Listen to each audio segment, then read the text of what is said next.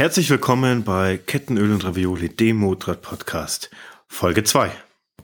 Heute möchte ich euch über unsere Vorbereitungen für unsere Balkanreise ähm, im Mai berichten. Was haben wir bis jetzt hat gemacht? Wie haben wir das mit dem Arbeitgeber geregelt?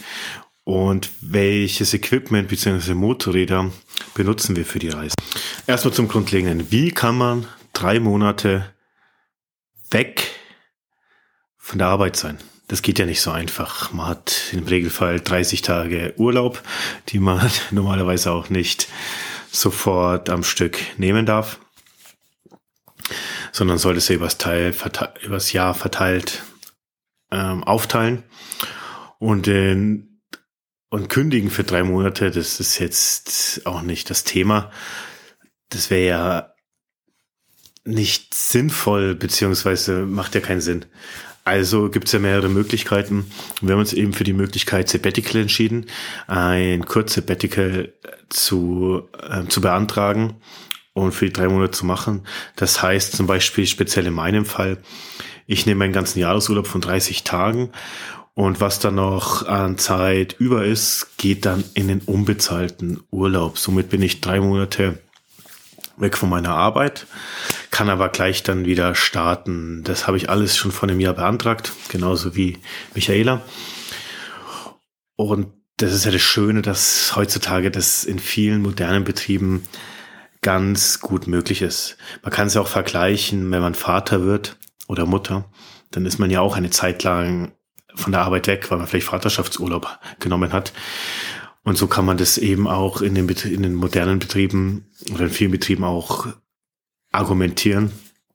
Und es sind ja nur drei Monate im Endeffekt, wo man nicht zur Verfügung steht. Dafür hat man den Urlaub. Und ich finde es auch klasse, dass das möglich ist, dass man heutzutage machen kann.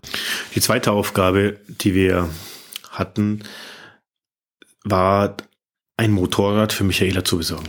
Sie hat ja ein Motorrad, wie in der ersten Folge schon erwähnt, die Panigale von Ducati.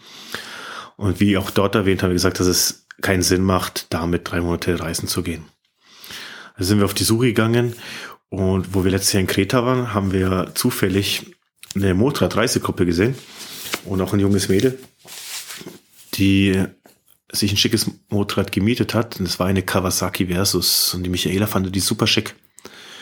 Also sind wir dann danach, nach unserem Urlaub in Kreta, auf die Suche gegangen nach eben so einem Motorrad. Und sie hatte Glück, hat in Ingolstadt eine wunderschöne Maschine gefunden, die sie sich dann auch gekauft hat.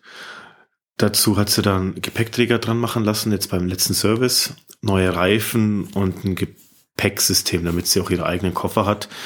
Links und rechts für ihre Sachen. Und obendrauf kommt noch eine Gepäckrolle. Ich hatte das Glück, dass ich ja schon alles hatte. Ich habe ja das Koffersystem von Turatec. Dann habe ich die Gepäckrolle. Das Zelt habe ich durch die anderen Reisen, haben wir ja eine Menge Sachen schon uns angesammelt für eine Motorradreise. Es ging ja nur darum, wie machen wir das mit der Zeit und dem Arbeitgeber und wie machen wir es mit Michaelas Motorrad. Da sie ja auch letztes Jahr eine Alpenüberquerung gemacht hat, hat sie ja auch viele Sachen dabei, die wenig Packmaß gebrauchen, wie einen Schlafsack oder eine Isomatte, die ein sehr kleines Packmaß schon haben durch die Wanderei. Und es kommt uns jetzt zugute das Motorradfahren. Das Einzige, was wir jetzt noch dazu ge äh, gekauft haben, war neues Kochgeschirr fürs Camping. Ich habe letztes Jahr oder vor zwei Jahren schon ein neues Zelt mir gekauft bei Louis. So ein Motorradzelt für zwei Personen wo man auch ordentlich drin stehen kann, weil das finde ich immer ganz wichtig, dass ich in meinem Zelt dann, wenn es wirklich scheiß Wetter ist oder es regnet, mich im Stehen ausziehen, umziehen kann und nicht so rumkriechen muss. Also da habe ich nicht mehr so Bock drauf. Dann haben wir natürlich Stühle, auch in einem ganz kleinen Packmaß, habt ihr bestimmt schon gesehen auf verschiedenen Plattformen. Ähm, einen kleinen Tisch, falls wir doch mal zum Zelten kommen, weil wir wollen ja schon auch mal am Meer zelten oder mal ein Wildcamp einlegen und nicht nur in Unterkünften oder Hotels übernachten nach Möglichkeit. Wie wir eben Bock drauf haben. Das ist ja das Schöne.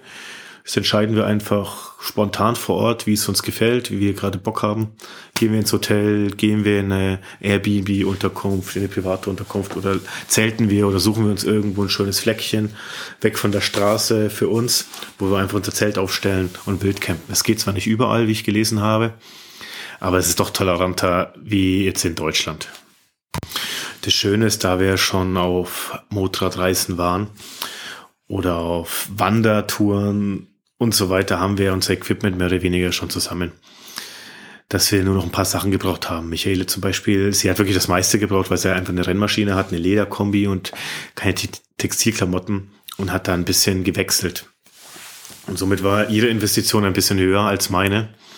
Wir haben uns halt überlegt, okay, wenn wir von der Reise wiederkommen, zum Beispiel mit ihrem Motorrad, und sie möchte das ja nicht mehr haben, weil sie dann doch wieder auf die Panigale umsteigt, weil sie das vielleicht besser gefällt. Dann kann sie die Versus immer noch verkaufen.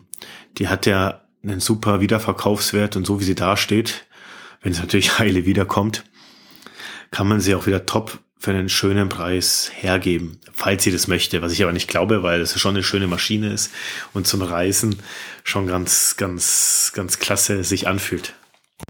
Die nächste Frage ist natürlich, oder was sich bestimmt auch viele von euch stellen, wie finanziert man so eine Reise?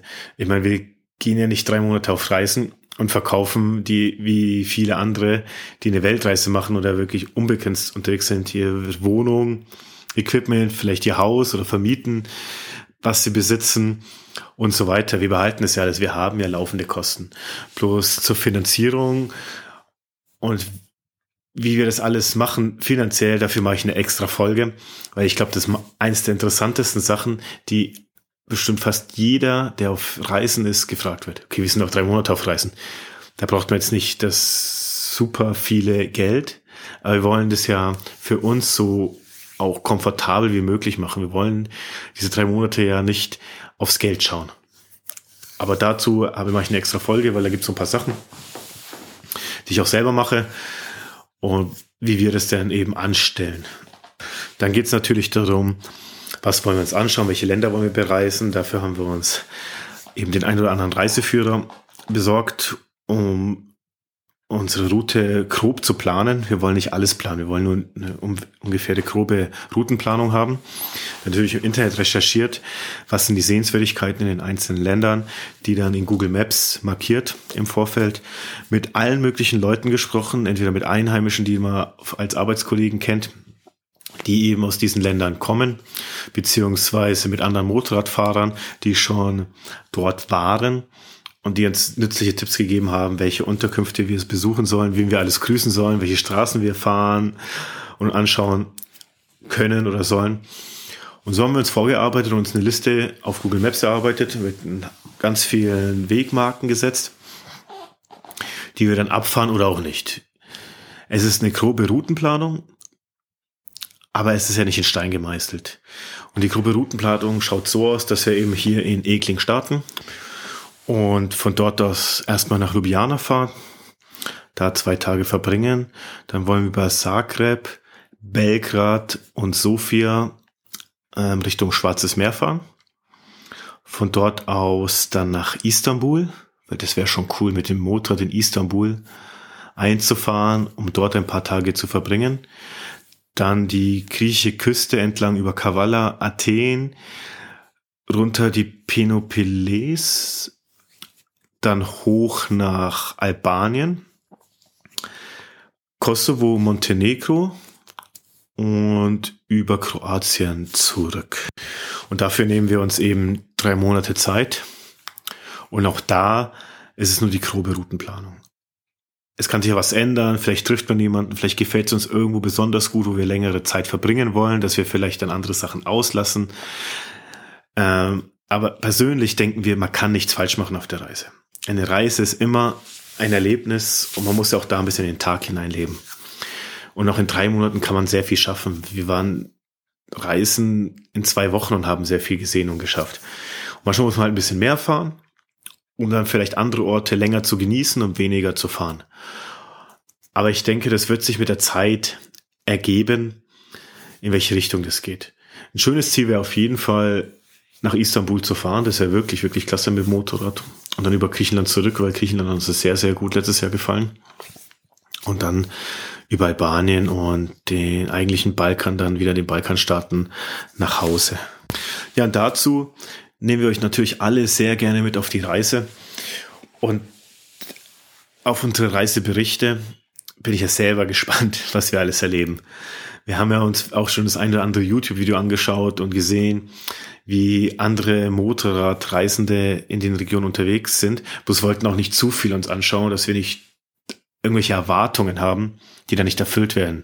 Wir erschaffen unsere eigenen, wir erschaffen uns unsere eigenen Erwartungen.